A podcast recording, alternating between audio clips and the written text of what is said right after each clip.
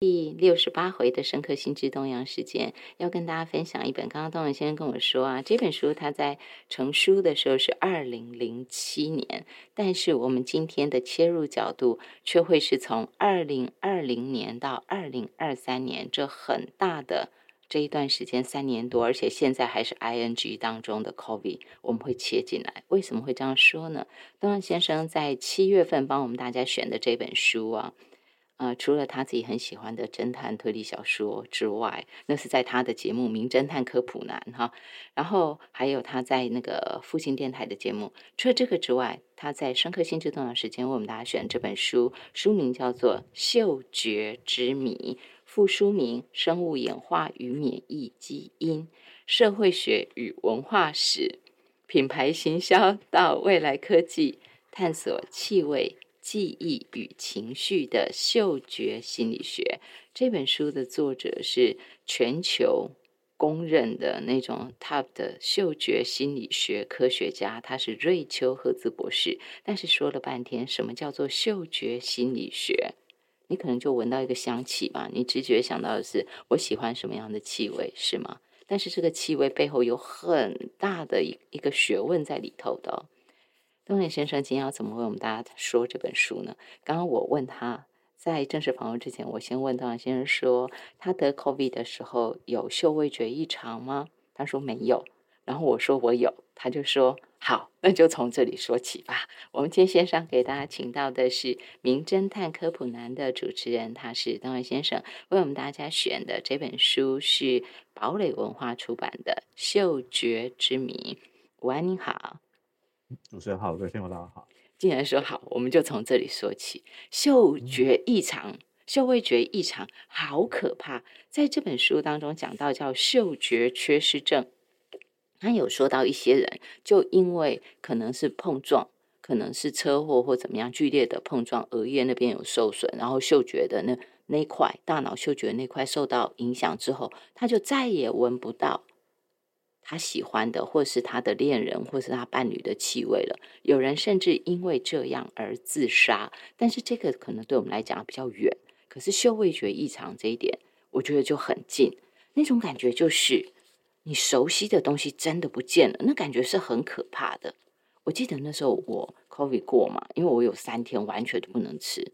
完全。所以后来想说。就一下子变成极度减肥的那种状态，不刻意，可是就变成极度减重。然后我就想说，我要赶快恢复体力啊，因为很多事情要做。然后我就尽量吃，告诉我自己尽量吃，我就去找之前我会爱吃的东西。结果我没有一样东西吃得下去，那种感觉好可怕。你会觉得这东西是坏掉了吗？我怎么会这种？这是什么味道呢？我会不会吃到肥皂都不知道？你会充满狐疑耶。这种充满狐疑的感觉，在刚刚主持人描述的时候，我觉得不止嗅觉吧。如果今天丧失的是视觉或听觉，不要说那种真的丧失，我们就把眼睛给拿一块黑布蒙起来，或者耳朵就塞一个隔音非常隔音效果非常好的耳塞下去的话，你都觉得很多事情是不确定的。在我们前几集的节目当中，在前一个月、上个月、上上个月都有讲到说跟大脑运作的模式有关系的时候，其实我就可以知道说。诶，我们人类其实是一种处于，我不知道其他生物是不是，但在人类的生活当中，我们有非常多是处于在一种熟悉、可预测的情况之下。嗯哼，我举个例子，比如说，如果大半夜你想要上厕所，起床开灯，你不开灯在家里的话，或许都可以摸黑，或是在很微弱的光线去到洗手间，那你不会撞到东西，你也不你也知道说，哦，这边走几步路。那个是安心的，但如果你今天是在旅馆，你今天是在这个陌生的环境当中，在野外，就是当我们丧失视觉的辅助，其实这中间有一些预判。我们在家里可以，因为那很熟悉的环境，所以我可以知道说，我们可以还可以很放心的。它不只是心理上，也包括是我们大脑对于资讯的取得的时候，有这些放心的因素，让我们做很多事情。不用那么迟疑，像刚刚如果主持人提到说你在得 COVID 的时候，嗅味觉丧失，所以你不知道你吃进去的东西，第一个它是它是能不能吃的，嗯哼，有没有坏掉，嗯哼，那我吃肥皂还是在吃一块肉，就那种感觉，或许我咀嚼的时候，就算我咀嚼是有有咬的感觉，有咬合的感觉，这块肉是软嫩的还是 Q 弹的，就是但没有味道的时候，你就觉得我在吃什么。如果我再把眼睛闭上，就拿一条拿一条黑布把眼睛蒙上的时候，我那吃的东西是人吃的还是不是人吃？哎，真的很可怕。对对，但其实这种呃，在节目之前，其实主持人问我的还不止这个啊，就是曾经呃，你你有你有问到说，如果跟我当时 就是痛的不得了，然后跟好像那种。因为 COVID 的症状有很多种啦，所以我问东先生说 A 跟 B 他选哪一个，他就很直接跟我说我都不要。我我突然觉得我很笨，都要，但是我都不要。所以我觉得那那个是，其实就算没有经历过，我也曾经经历过，说应该绝大多数人都有吧。感冒的时候，不要说那 COVID 啊，就以前感冒的时候，小时候我还记得那时候我最喜欢吃泡面，就觉得什么东西吃起来都没味道，泡面的。香浓，然后整个那种那种蒸汽往自己的鼻鼻子上呼，哇，好舒服。对，那所以对嗅觉这件事情，其实对于我们过去可能很理所当然的，在这本《嗅觉之谜》的书当中，其实也提到，呃，当我们在睡眠的时候，其实在很多感官都休息，我眼睛眼睛闭上睡着的时候，你是看不到东西的，你是听不到东西的，但是你还是闻得到东西。这我的我的鼻子因为一天，大家知道吗？在书上写那个数字出来的时候，我第一次也想到说，哎，真的，我一天要花两万三千次，嗯，去呼吸。为什么？我们大概平均，呃，我们在一分钟之内会有十五次的呼吸，平均啊，嗯嗯，所以一天的话，大概就有两万三千次。那个跟呃比这个次数更多，可能是心跳吧。心跳你我一一分钟要跳跳个六十下到九十下，嗯哼。所以用这个这个数字来去看待的时候。我们可能没像说睁开眼睛或耳朵听到东西那么明确的发生在我们的传统的讲到五大感感官当中，嗅觉很常被忽略。直到像刚刚讲说 COVID 那一天的时候，你就觉得，哎，我我闻不到东西。就那种感觉，它好重要。而且那时候啊，我真的就有那种感觉，因为小时候也觉得泡面很好吃，长大还是会。可是你不会是天天吃的东西。就那时候因为闻不到，后来我就想说，我吃泡面应该就会有胃口吧？没有，你还是吃不出来，吃不出来。主持人这边也提到一点了哈，就是说。那是因为我们在吃东西的时候，我们其实有味嗅觉合在一起。什么意思呢？就是我们吃进去东西吃进去，透过嘴巴品尝的时候，我们的舌头或者说里头会有味觉的受气感官。对。但一方面，我们也都就把那个味道给在进食的时候，我们呼吸嘛，就会吸进到从鼻腔进去到嗅觉的受气的连接。什么意思呢？就是说我现在是我知道我在吃东西，而且我预期吃一碗。热热的泡面该有什么味道的时候，哎，那个味道没没跟着来，好可怕，好怪。在那时候你才会，对你才会对怪怪这个字，就是先觉得怪，后来发现说，呃，我多久没有没有闻到东西的味道了？嗯哼，好。但是呢，如果现在不是因为进食，你就你就只是坐在房间里头，坐在办公室里头，坐在教室里头，闻跟大家一样的气息的时候，除非有一个很明确的，你知道。它会有一个味道的连接，比如说有人在你面前喷香水，嗯，你就闻，你你就预期会闻到香味，即便这个香味是你喜欢或不喜欢的香味，香水的味道是。但它到底是喷香水，还是喷酒精，还是喷水？如果你不知道，你没有透过嗅觉去理解的话，嗯，喷水就不会味道，对不对？嗯，喷酒精，酒精会有一些你可能添加在里头香料的味道，你会你会预期那是酒精的味道。也就是说，嗅觉其实有很多时候。它是在透过其他的感官一起辅助的时候，你才会去意识到说，我我嗅觉还在不在？嗯，好。那甚至是有人也会误以为，比如说瓦斯就是很臭的瓦斯味，错。瓦斯本身无论是甲烷，对，它是没有味道的，天然气是没有味道的，只是我们添加在液化石油或天然气当中，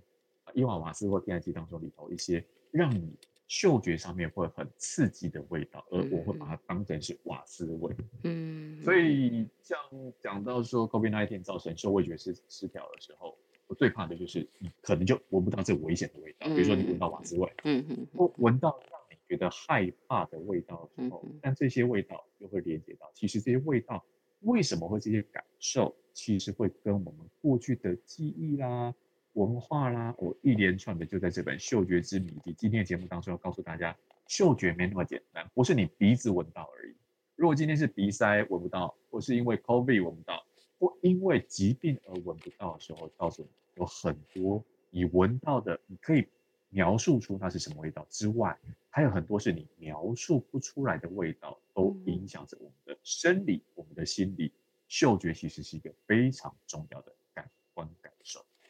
再说到那个特殊，嗯，我们预期哈，就是跟人在一起，然后谁身上可能会喷香水，什么那些味道，这些都有一些的啊。我我觉得待会儿我要请到先生跟我们大家说的，他甚至于包括像是费洛蒙，甚至于包括是体味的这些，我觉得这大家应该会好奇。可是我想先请您说一个，可能大家会有的，coffee 这个嗅味觉异常，恐怕还不是每一个人都有的，就算得过 coffee 也不一定有，只是可能比以前。多一点，多一点，你可能可以理解。但是我绕回来要说的是，说另外一个是大家常有的，突然你闻到一个气息，一个味道，你就好像童年时光跑出来。呃，譬如说，像我们小时候，东阳可能，嗯，恐怕还有机会吧，因为在南部长大嘛，哈，不算乡下小孩，就是那个下雨之后。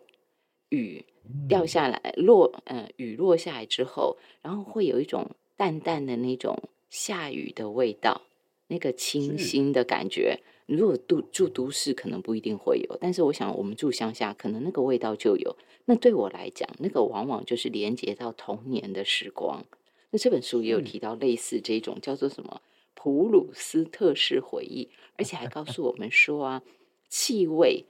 被称为追寻往事的最佳线索，所以过去我们以为说，我看见的，我记得了，我摸过了，我记得这个触觉、触感，反而是对记忆最有帮助，会最深刻。结果这样看起来，反而应该是嗅觉，是吗？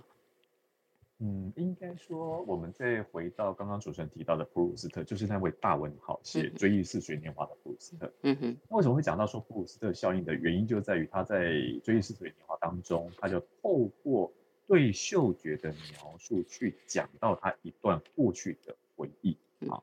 那其实这一点呢，我这个歌要长篇大论起来讲的话，不如先从刚刚提到说，如果。应该说，听众朋友可以从自己的生命经验当中去想，说有没有哪些味道你闻到时候，突然一个画面就出现。嗯嗯，那个画面可能是很早以前的小时候的画面，也可能是像刚刚讲说下雨天那个连结的味道会出现。哎，是不是下雨了？你闻到那个味道，你可能没听到下雨的声音，你没看到雨丝，你的视觉跟听觉没有，但是你嗅觉闻到的时候想，哦，真的下雨了，因为这个连结在一起。后来科学家也才发现说，为什么会有所谓的下雨的味道，就是。因为下雨天潮湿，然后造成的某一些菌，它的味道散播出来的时候，我们真的闻到那个味道。嗯那个味道呢，我们会讲说叫做下雨的味道，其实它是 它有明确的化学分子的对应，这是一种。那为什么会有记忆呢？因为刚刚讲那个味道，就是大家普遍多数人会有闻到下雨的味道、潮湿的味道那种感觉有。但是要讲到回忆，每个人的回忆就不一样啊，每个人记忆就不一样啊，每个人小时候是不一样的。甚至即便是像比如说书上有提到，那闻到马德莲的香味，法式甜点马德莲的香味的时候，会跑出那个，好不好对某些人来讲，它是一个不好的回忆，就是啊，又又又要回到阿妈家。对，就是那个那个印象的连接不尽然是好的哦，就是想到所谓的童年回忆，但这些回忆的印象。如果是透过其他的感官的辅助的时候，比如说你对于地下室是不好的印象的话，假设啊不好的印象，你可能就你知道地下室在哪，你会看到，你会先去避免走往地下室，所以这个回忆就不容易被勾起，因为你的潜意识可能就先让你躲开了。嗯哼。但是嗅觉很难去避免，叫你看不到，你听不到，你就是你只有鼻子闻到的时候，那个东西那个记印象才会打开来的时候。而嗅觉只有透过鼻子，它没有一个让你准备的时间。对对对对对，嗯哼，对，所以普鲁斯特在描述这段的时候，其实他就是一个啊，一个好意外，他整个意识就坠入了那个当下，那个当下不是现在，不是此刻，不是一个香喷喷的某一种，呃，这种这种味道的感觉，我们再联想一下，比如说面包的味道，嗯哼，啊，我我小时候很喜欢在，尤其小学放学之后，然后还没到晚餐时间，所以。妈妈就会帮我准备，在家里会准备呃香喷喷的面包，，嗯哼，对，面包就会带给我包括这个童年印象，哦，它会有一个要吃好吃的东西了，对然后吃完这个东西呢，有一种温暖的感觉，就是那个感觉，它嗯。不是来自于一个很明确的讲说面包的味道等于这个等于那个，不是，嗯他会把自己许多童年的生活当中的许多印象被一路拉开来的时候，科学家去找说到底为什么会这样，哼，嗯就会发现，哎，我们我们先跳跳过去哈，跳过去是说，我们就可以拿这个味道来去准备考试，什么意思呢？嗯，嗯哼，这种考试有很多是需要去记忆的东西的话，科学嗯。家教教你，你在记这些事情的时候，不妨也准备一个不一样的味道。所谓不一样的味道，它不是生活当中随处可寻的味道哈，就是你要让一个很难记的东西，你想把它记下来，嗯哼，你也去只闻到了一个生活当中不容易闻到的某一种味道。我先不管它是什么味道，嗯嗯，大家去想想，把它找到这个味道之后，你把它做连接。是，考试的时候 就把那个味道，这不是作弊啊，或者说这是一个很很正大光明的作弊，因为你不是去翻课本，对啊，就是提示啊，把我大脑的东西叫出来，对对，就是那个味道，你闻进去的时候，你的脑区、你的记忆就把这个东西连接在一起，因为你闻到的味道会跟某一个印象结合在一起，然后那个印象就是你要背一个很很很复杂的历史上面的一个重要的事件要去考试了，嗯然后要去要去要去背一个公式要什么的，这是一个很好的作弊的哎对。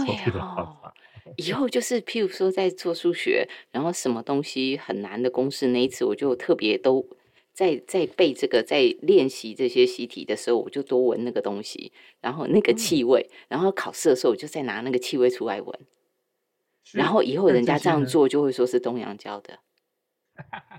但请记得哈，你做这件事情的时候，书上也提醒你说，就是呃，它的一对一的配连接配对要配好，不然你可能会同时想到其他可能跟你要去做的目的无关的事情的时候，哎，那个作者就不负任何责任，我也不负任何责任。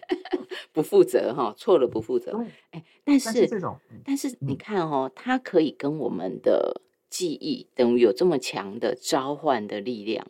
可是为什么？为什么在书一开头第四十二页的时候啊，第一章欲望的感官那边有讲到说，美国医学会有出版一份叫做《永久损伤评量指引》，说就去界定什么嗅觉、味觉丧失的损失程度啊，仅相当于人类生命价值的百分之一到五。嗯但是如果是是视觉丧失的话，它就等于人类生命总价值的百分之八十五就没了。所以我，我想请问你，为什么这么少啊？他明明，因为我经历过嗅味觉异常，虽然时间没有很短，我就很感恩戴德，说啊，万幸时间没有拉了很久，恢复正常。可是，他为什么只占百分之一到五呢？好，这一点的话，我就如果拿视觉上是等于是百分之八十五，跟嗅觉大概只占百分之一到五，有几个线索可以去知道。比如说，当我们视觉丧失的时候，通常是一个不可不可逆的状态，比如说，呃，就是目就是就是眼睛瞎了，看不到了。但如果我们像刚刚讲说嗅觉丧失，或我们单纯从人类人体的嗅觉受器，它其实是会更替的。好，它的那个细胞，然后感知的状态，它其实是会有更替的周期，它有再生的能力。哦，除非受伤受严重到说那个细胞的损坏是不可逆的，嗯不然这一类的情况，就像 COVID，虽然现在 COVID 为什么造成嗅觉丧失有不同的，就医学界跟科学界有不同的找寻到的线索跟说法，嗯哼，目前还没有一个很明确的，它到底伤害到哪个地方，或许是复杂的，嗯哼，但恢复的几率是高的。啊，就哦如果像嗯我不知道之前那个主持人去就诊的时候有没有跟医生反映过这件事情，医生大概都会十之八九告诉你说不用担心，给自己多点时间，嗯因为它可能是病毒造成的，也可能是病毒造成之后啊、因为生活上面的改变嘛，所以可能有些心理压力，有嗯生理的，有心理的，有多重，目前科学界找得到关联，但不见得它的关联是百分之百的。就像刚刚讲说，如果视觉因此而失明的话，你的生活当中有非常多事情是对。的，对，不只是它不可逆哦，而是嗯你的生活的熟悉度有有，嗯，就以那个百分之八十五来看吧，是影响非常巨大的。是啦，是啦，但如果生活都没办法继续。对，但是如果嗅觉丧失的情况之下，或许还有其他的感官可以去弥补。嗯嗯但这些弥补呢，不是说那百分之一到五就很小，因为有些人在书中也举到一些例子，他可能因此就觉得生命就没有任何的希望，嗯生命就让他觉得说我活着也是白活的时候，可能也是因为他嗅觉的丧失所引起的，所以这真的可大可小。而医学会嗯。为什么会有这个指引的原因，它有一部分啊，是因为可能在，尤其在美国哈，在嗯在国外，当你要去打官司的时候，可能因为交通意外所以造成嗅觉的你要去赔偿，哦那对对赔偿的价值，嗯嗯。对，它就会有这个这个指引，但这个指引真的是每个人不一样。而且我觉得，我为什么一开始会讲到说这本书是二零零七年出的，嗯嗯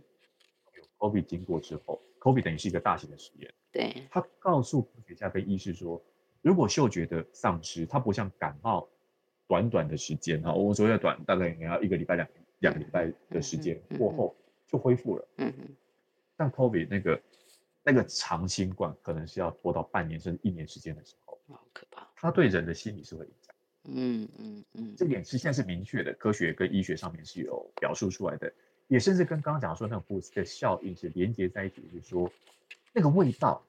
可能就是小时候就闻过那么一次，却可以连接的那么深，而那个味道又不是太特别它可能就是我不再接触到这种味道了，可是你会想到说那是阿妈家的味道，那个是阿妈家床底下，因为你跑去玩躲猫猫的那个床底下那个味道嗯，哼。味道你从你自此之后就没再闻过了。是可是有些味道，有些味道又是一个文化性的，比如说你跟台湾人讲就闻臭豆腐的味道，哦很熟悉。对对对嗯哼但同样是发酵的东西，就有人觉得日本的纳豆不行，嗯哼欧美的乳酪不行，但嗯同样都是发酵的东西。对以及书上有告诉你说，如果就是那个乳酪的味道，现在告诉你它是某某乳酪的味道，或告诉你它是呕吐物的味道。嗯哼你光听到某某乳酪，你就觉得说，哎，那可以吃哎。嗯哼但你听到是呕呕吐吐物的话，你就不会想吃了，对对不对？对对所以有非常多，它是文化上面的，我们在记忆也好，在文化的理解上面也好，它跟这个很看似单纯，实际上非常复杂的生理现象有千丝万缕的关系。可以从嗯 COVID，可以从刚刚讲到的记忆，可以从许多面向去谈，甚至连男女之间为什么要喷香水？香水不只是香，嗯哼有时候那个香水我闻起来觉得不舒服，嗯哼或者说那个香水喷的人来讲，觉得说这跟我很搭，嗯哼但可能对别人来讲不见得搭，就有非常多跟香味、香气它本身的性质跟我闻到的感受。有为什么刚刚会讲到有所谓的嗅觉心理学，它可以成为一个新的学门，可以跟不同的学门、学科、技术、知识领域结合在一起，都是这几年才开始慢慢，这近十年好才新兴的一个科学的研究。我们今天线上给大家请到的是《名侦探科普男》的主持人，他是东阳。东阳给大家在七月份选的这本书是《生科新知东阳神》第六十八回的嗅觉之谜。这本书就带大家方方面面的，因为我们能够讲到的时间很短，所以你能够讲到的点或者是线，当然就很有限。所以刚刚试图东阳先生就试图把这个都带出来，就在附书名当中的。生物演化与免疫基因、社会学与文化史，他点到品牌行销与未来科技，他点到，再来就是探索气味、记忆与情绪的嗅觉心理学这本书，堡垒文化三月十五号出版《嗅觉之谜》。深刻心之东洋时间第六十八回，东洋先生为我们大家选的这本书很好玩，很有趣，而且我相信对大家来讲，它绝对不会只是 coffee 了，因为我们讲书嘛，从总是试图说从一个比较多人可能有的经验去切入，走进这本书。但是，就算你不曾有过那种感觉，你都很值得来看这本书。这本书的作者会从方方面面非常有趣的带领我们大家去。认识自己的嗅觉，去感受自己嗅觉带来的那个丰富的生命体验。在今天节目当中，东文先生要继续给我们大家说下去，也就是延续刚刚广告前他给大家说到的，哎，连男女之间也跟气味有关嘛。我们给大家请到的是东阳先生，您在线上是是好，那刚刚讲这个。是继续，请您给大家讲到，就是说，刚刚我问东阳先生说，我问这个他可以回答吗？他说没有问题，他试着从演化角度来说，那就是我在广告的时候，我问东阳先生说，东阳先生在书上说啊，男性择偶的时候，选另一半哈，或男女朋友都好，就是可能会从视觉来，他的他的他是先从看到的，然后女人呢，我们现在都会想啊，女人就是看对方有没有钱呐，身家如何啊，其实不是，这本书告诉我们的是嗅觉。所以，邓永先生，为什么男人是靠视觉，女人是从嗅觉来决定呢？好，这样的一个男性跟女性的择偶状态，我们得说，现在有非常多文化成因会让我们，比如说刚刚会讲到说，可能身家财富啦、社经地位啦，或外貌协会，这个虽然是一个说笑的语言，但是这外貌为什么能够去评判？我们如何会从这种择偶，这？呃，虽然会有一些讲说，为什么不能看到我的内在之啊？我是很有内涵的，这点是不是可以成为择偶的条件之一？但是，但我们要回归到说，在没有这些文明之前，或人是万物的一份子的时候，我们从演化的观点来去看的话，它的道理在为什么视觉？这这个视觉在生命当中，它可以告诉我们许多事，它不是只有让我们增增广见闻，最起码我们。避开危险的时候，味道也是。像比如说，有一头张开血盆大口朝你奔来的狮子的时候，你看到你可能不跑嘛，一个跑。跑。被你闻到了你之前吃了让你很不舒服，甚至有人吃了因此死掉的味道的时候的食物，你会吃吗？你当然不会吃。嗯嗯。对，所以这种生存上面感官最基本的条件是要让我们生存下去，这是一个不只是对人，对于其他的动物生物，你要活下去。这个感官才有它的意义嘛，它才有它去理解到外界资讯对你来说，它现在是一个很即刻的生或死的关键的时候。嗯感觉上你要你要择偶，你要选择另外一个婚配的对象，这些事情不会是生存的的急迫性，但长远来说，它也是不是吗？因为如果你没有跟呃以生物学的角度来说，男性女性你没有交往，没有婚配，没有产下下一代的话，一样会死。就以种族或是以以一个物种的延续性来说的话，它也是一个涉及生死的状态。好，涉及生死之外，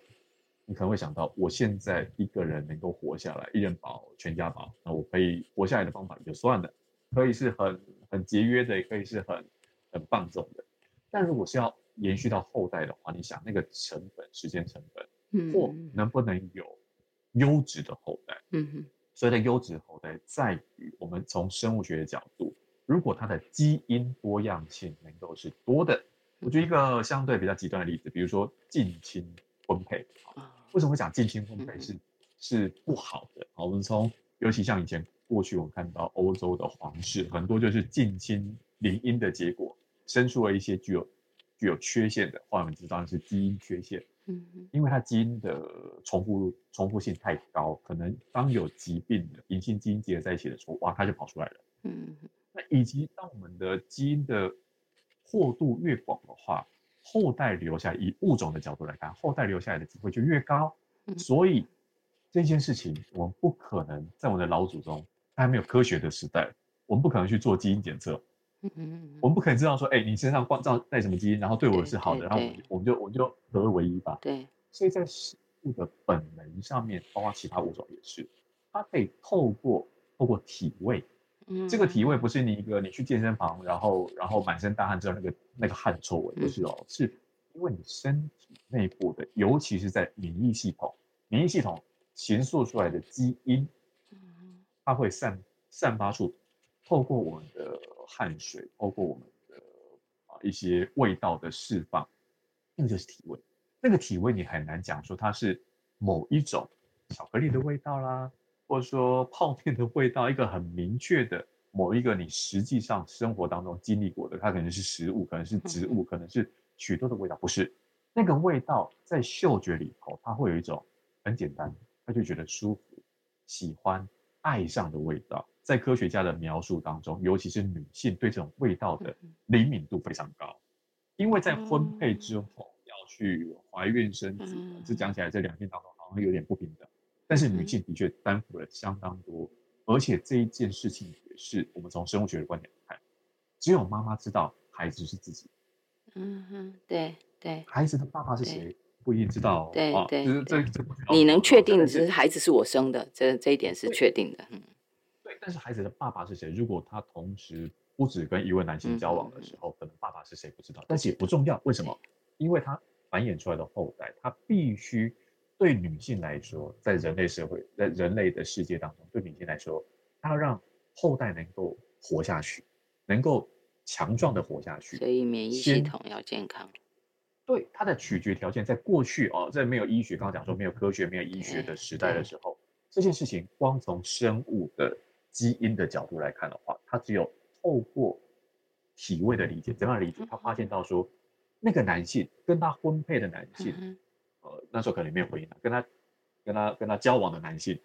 是他的味道可以跟我的味道，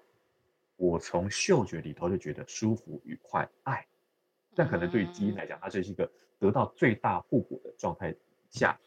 生下的孩子，他能够存活的几率，能够健康长大、能够强壮长大的几率，无论是男是女。它的几率是最高的，这就是在生物学当中告诉我们，在演化当中告诉我们的，其他物种也是如此。嗯，而且绝大物种，你甚至会看到说，他们不只是会去用鼻子闻，闻，他们还用舌头舔。哦，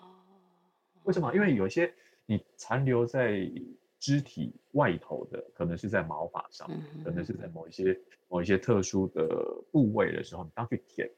我们鼻子能够嗅到的味道的分子其实是小分子。但是有些大分子，像狗狗啊、猫猫，我们比较常看到这些宠物，它会去舔。嗯嗯嗯。在于说，它们舔进去之后，会经过一个一个器官叫离鼻器，它会接收到比较大的分子，而去判读这个分子的味道的时候，如果在呃发情期，在他们交配期的时候，味道也有助于他们去选择说，哎，哪一些是合适的婚配对象，因为能够生出更好的后代。这不是优生学的概念啊，但是在生物学底下有这样子的，好，可能对女性来说是如此，但对男性来说，这种味道的取舍，我们一一样从呃生物学的观点来看，男性则是在人类的文化底下才有一夫一妻制，对，不然他的精子散播给越多的越多越好，越多的女性越好，对，所以他能够去找到的，他用一个很视觉的，比如说他看到说，呃，有时候我在讲说女性的性征或者是他们的外貌。对，那的确就是在以前的人类，在没有文明的好生养状态下，对不对？哈，对对，那就是一个有一种品质保证。嗯嗯嗯嗯，所以他愿意说，哎，为什么我会想要跟他交配，我跟他婚配的原因就在于，我可以保证说我的后代也是强健的，因为包括他的他的身体的素质就足以让他成功的过了产期，生出孩子。但是那种呃连。怀孕都有困难，甚至在在生产的过程当中很容易就死去，然后还有也无法活下来，这在过去。但是现在就有，为什么我提到说有很多，这已经不要把过去人类的演化史上的说法作为现在的一种呃达尔文沙文主义啊，就是这在达尔文的演化观点来说，我们人类的演化过程不代表现在人就一样是这么做，嗯，但。这还成为是现在人真的会这么做的，包括它成为一一门生意。为什么？你刚刚讲香水，对，香水的味道，其实有时候是一种欺骗哦。因为可能对于女性来讲，她闻到这个味道会觉得，哎，这个味道是好闻的。嗯嗯嗯嗯。有时候不见得是香水啊。这这本《嗅觉之谜》的作者说，他过去交往的一位男朋友是是会接触那种机油的。嗯嗯。哦，机油。会接触到机油，对，所以他闻到那不是不是。动物的那个机油啊，就是机械的机油。他闻到了机油的味道后，他就觉得说啊，这是我男朋友的味道。嗯哼，因为味道会连接，连接起跟你有情感上面连接的人，所以好像是一种欺瞒，但是也是一种合适的、合适的结合。因为这些味道会吸引，会彼此吸引，会有一种你说我们在中文当中会讲说所谓的招蜂引蝶，哎，那就是一个很很自然的，当我们有这种呃。交往的生理需求也好，或进而去产生紧密的感情、紧密的情感连接的时候，那就后面的故事了。但前头或许嗅觉占了非常重要的一部分。可是这样就被那个香水或古龙水给欺骗了。原本闻的是从我们独特的免疫系统产生的那个气味。结果就被古龙水盖过去，很难分辨。那那费洛蒙呢？因为书上也有讲，他说费洛蒙是一种化学性沟通，对动物极其重要。然后我就突然想到说，哎，几年前我不知道什么地方有看到，就是有人在讲说卖香水，然后卖香水，后来就看到有一个说什么是卖费洛蒙，然后意思当然他的主要的诉求意思就是说你在追。追女朋友的时候啊，一定可以所向披靡，你一定可以 怎么样怎么样。我那时候看到就是这样，结果我在看这本书的时候，他也有提到，所以我就好奇说，这个东西它的确是人类完全有能力去去仿造吗？是这一点的话，我先讲一下，说台湾有位男星，他有个绰号叫做“行走的费洛蒙”，说很有魅力的哈，所以很多女性。看到它就想闻到费洛蒙，为什么？因为这个费洛蒙的字眼一开始不是用在人类，单纯在人类身上。他讲的是，我有时候看到蚂蚁，蚂蚁他们会沟通，但他们沟通似乎不是语言，也不是其他的接触，而是来自于地上，它行走过的路线会有，你可以肉眼看到痕迹，再从那个痕迹里头去。去化验出它里头是有化学成分，这些分子会吸引其他的蚂蚁成为一种沟通的语言的时候，这就被化学家、科学家称之为叫费洛蒙。它就是一个分泌在体外的一种化学物质，的具具有沟通的功能啊。嗯嗯。这个沟通功能，如果刚刚提到是两性的状态之下的话，就有一种，哎，我对你招手，我对你散发魅力，你会因此喜欢上我。所以当呃商人。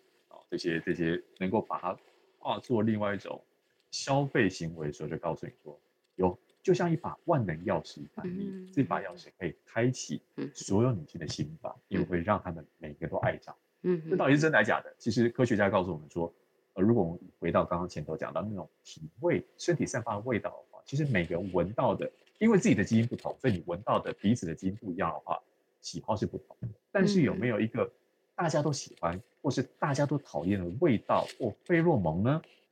答案现在科学告诉你是目前还找不到。什么意思呢？就是说这种费洛蒙散发出去，的确它可能是刚刚讲说好闻的味道。嗯但是好的味道就一定是男女之间的相处吗？不一定哦。这种好闻的味道或许是让你现在觉得很放松，或者好闻的味道会让你觉得说很开心。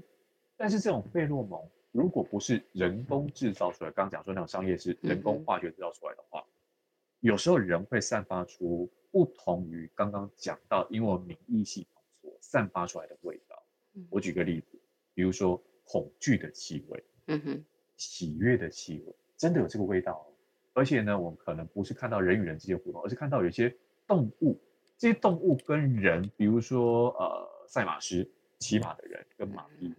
如果赛马是紧张的时候，其实马匹也会跟着紧张，这是我们观察到的。而后来也发现到，当这位骑师，这位想要去骑上马匹的驯马师，他如果害怕、不确定，他带着恐惧的时候，嗯，他的身上真的会散发，会让马匹闻到，这是会让他也跟着紧张的。是，真的会有，嗯，真的会有这样的味道的散发的时候，它就是它也是一种费洛蒙。而这种费洛蒙的。喜悦的时候就会散发这样味道，但是从何而来？它的后面的成因非常复杂，有可能是因为像刚刚讲说恐惧、紧张，所以你的汗水或是你的你的身体的内部有一些化学物质变化的时候，它散布到外界来，所以闻出了这样的味道的时候，这些也是费洛蒙的其中。费洛蒙是一个一个很概括性的描述，但这些味道，如果你现在是用人工合成的味道。人工也去从这些物质当中，因为我们知道这些味道都是化学分子造成的，提取这些化学分子可以是没错，我们可以去找出这些化学分子的时候，有一部电影就告诉我们，那部电影叫《香水》哦，有的，它可以去从，可以可以从人的身上去萃取出这些味道出来，然后涂抹在自己身上，让所有人为它发狂。嗯，在学理上面是做得到，可是这些味道到底是如何造成？现在科学界还没有很明确的解答哦，就是明明就是一个化学分子，然后透过受气进到受气跟受气结合，产生一种神经脉冲，传导到传导到大脑之后的讯息，为什么会带给我们如此多？你可能很明确的会觉得这是玫瑰的味道，这是薰衣草的味道，但为什么薰衣草会让人觉得放松？对，就这中后面有没有一些其他的印象的连接？这可能有一些可能是真的很商业，你从广告的印象来的，哦，或有些就是一个从像现在我们讲到芳香疗法，嗯嗯是嗯真的会让人觉得舒服。但科学家，我们可以从我们的感受去找到统计出来的答案，但是我还没从科学的原因去找到嗯为什么是是这个分子吗？是什么味道呢？而且这些味道通常它会是一个复方的味道，嗯它不会只有一种单纯的味道，或是像我呢去到了大自然就觉得很放松。嗯。大自然是什么味道？或是我有时候去到去到那种买香氛的地方，会对。看到说什么海洋海洋香气，它嗯。真的是海洋的味道吗？哎，对对对对 像刚刚主持人有提到像芬多精，嗯哼。分多精它是一个你可能闻起来，你不只是芬多精的味道而已，还有很多可能是樟树啦、对怪对对木啦，对，所有的气息，嗯。没错，所以也有也有一种说法说，那就是大自然的味道。或许我们回到大自然就比较舒服，嗯真的是如此吗？因为科学家也说，人类会被骗哦。比如说我闻闻玫瑰的闻味道，嗯，或是人工玫瑰精油香气的味道的时候，嗯哼蛮多时候人们会觉得那人工的味道才是天然的味道。这个，这我我觉得这这个就是在书上里头，你会觉得很大开眼界的地方就在于，哦，原来这些味道甚至是未来搞不好，你对手机，你的手机嗯。吐一口气都可以侦测出有没有罹患癌症，癌症也是有味道的。嗯，在现在科嗯学界正在找寻这些他们的因果关系连接度，那也真的是有这些所谓的电子鼻，在这本书的最后一章就告诉你，这个电子鼻已经开始应用了，好不好？嗯。有一些东西在储存在一个密闭环境当中，你没有办法去打开它的时候，你可以知道，尤其是食物，嗯这食物没有腐坏，你不是真的进去闻到它了，但是透过一些电子仪器的设备去嗯侦测说，如果坏掉的时候会有某些分子出现，嗯没有，那就表示它没坏。嗯哼哼哼，哎，对，所以这些的话也是现在透过嗅觉进入到它或许没有办法直接闻到，比如说地雷的味道，哦，地雷战会是什么味道？像比如说，对，像现在乌俄战争啊，乌克兰正在就是他们的国土被埋设了许多地雷，要去扫嗯除这些地雷，其实有一种电子仪可以去侦测出地雷的特殊成分，就知道说哦这个地方很浓，哦，所以这个地方有这个味道的话，很有可能有地雷。嗯，要小心，一直要移除。这都是现在我们对嗅觉新的理解之后，它不只是知道它是什么化学分子，也包括我们把它这些化学分子怎么办去做到的更多事情。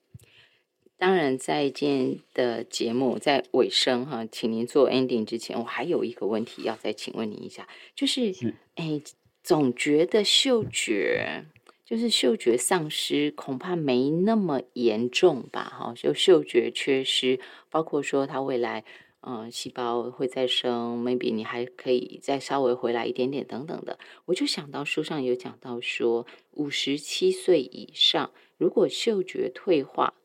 那么很可能在他的情况呢，就是他的死亡率在五年之内死亡的那个比率是比一般嗅觉正常的人高出四倍，所嗯以这个代表嗅觉它还反映出什么健康状态吗？我这边要提到嗅觉退化之前，讲到说年龄增长啊，很多时候那个年纪不是到我们所谓的老年、中老年之后才发生，有很多不可逆的，这个不可逆可能包括头发，可能嗯包括嗯刚刚讲说嗅觉的嗯受气，或是这些退化老化，它就是生物体不只是人，它的老化的阶段。嗯哼，但这个阶段退化之后，为什么嗅觉退化会造成五年内的死亡率高于其他的四倍？这在目前的科学上面有统计的显著性，以及它可能去推敲出背后的原因。但不止嗅觉啊，如果是在其他的感官上面，或其他的在身体因为老化，可能包括智能也好、记忆力也好这些，其他不用那么紧张。但是在读这本书的时候，我们因此去理解嗅觉是好的。什么意思呢？就是嗅觉它其实在书一开头就讲到说，呃，有一位澳洲的歌手他寻短啊，他寻短的原因在于他就提到，他再也闻不到他熟悉、喜欢、让他安心的味道的时候。他其实心里是存在一种恐惧不安，而这恐惧不安的压力造成他，他莫大的，包括他外显出来，可能在医学的评判上面就是他得了忧郁症，嗯嗯嗯他有一些明确的病症被描述的时候的原因，可能是他当年因为车祸造成的嗅觉丧失所引起。所以这些因果的关联性，在这本书的描述当中，它或许被放大了。嗅觉退化会造成的死亡的比例提高，但如果我们因此知道它背后的成因是什么时候，我们或许可以找寻到一些，哎，中间有没有一些补偿的方式？比如说，我这我我看到那个啊寻短的澳洲歌手的时候，就想到一些我自己小时候的例子。什么例子呢？就是我小时候会那盖那个小被被，嗯嗯嗯，我不知道我不知道。听众朋友有没有这个经验？啊，你闻到那个被被的味道，就特别安心。对对，不是都有说小孩子有一条不能洗的被子。对啊，那不能洗的被子明明就已经，就我对大人来讲或对其他人来讲，就是那个臭的要死，又脏又黄，你都不拿去洗，小时候给你翻脸。嗯，有些还不只是小孩子，就一路长到大的时候，那个味道，嗯嗯，有时候你其实已经没有意识到了。所以没有意识到的意思是说，直到它不见的那一天，你才发现它不见了。嗯嗯。所以对那个澳洲歌手来讲，他心爱的人的味道不见的时候，他或许过去就是一个在那那个环境底下，他非常放松，非常的愉快。嗯。但是当那个味道不见的时候，他一切的那个世界就天翻地覆的改变。嗯嗯嗯。所以有这样的在嗅觉上面，可能过去在医学的判断，在很多我们对症下药的，或是要去针对疾病去解决的时候，这本书告诉我们是有些原因，它其实跟嗅觉是有关系的。所以如果是个人的体内的嗅觉退化的时候，它或许会造成这些原因之外，有一些在刚刚有提到说，像比如说癌症，癌症可能散发某一些特殊的分子气味的时候，也可以检测出来。这都是如果我们未来希望能够活得更健康、更愉快，在嗅觉的理解上面，就不能是像刚刚讲到说，美国医学会认为说，哦，如果损伤的时候，视觉是占百分之八十五，但嗅味觉只占百分之一到五的时候，我们再也不能。因为过去小看的原因，也在于科学对它的认知太少了，太浅薄了。对，对。那今天最后，希望大家能够因此去看一下科学界的眼界，也去感受一下，或许每天大口呼吸闻到的味道，就觉得这个香的很很舒服，这个臭的不喜欢之外，嗅觉还有更多没有揭开的谜团，可以透过这本书的阅读而去理解到更多有趣的事情。谢谢东阳的提醒，透过了这本书《嗅觉之谜》，也让我们在那种你觉得平淡无奇的 routine，好像每天既定就是这些气味吧，就是这些人吧，就是这些事吧。但是当你看了这本书，或至少你先听了东阳导读，你都会发现说，原来我闻到的这些气味产生的这些心理的连接，这些感觉，它是多么珍贵的一件事情。今天线上给大家请到《名侦探科普男》的主持人东阳，这是他在央广的节目《名侦探科普男》，在复兴电台的节目是《侦探推理俱乐部》，都欢迎大家可以去 follow，可以去听。然后深刻新知在七月份，他为我们大家选的这本书是堡垒文化出版的《嗅觉之谜》，谢谢你，谢谢。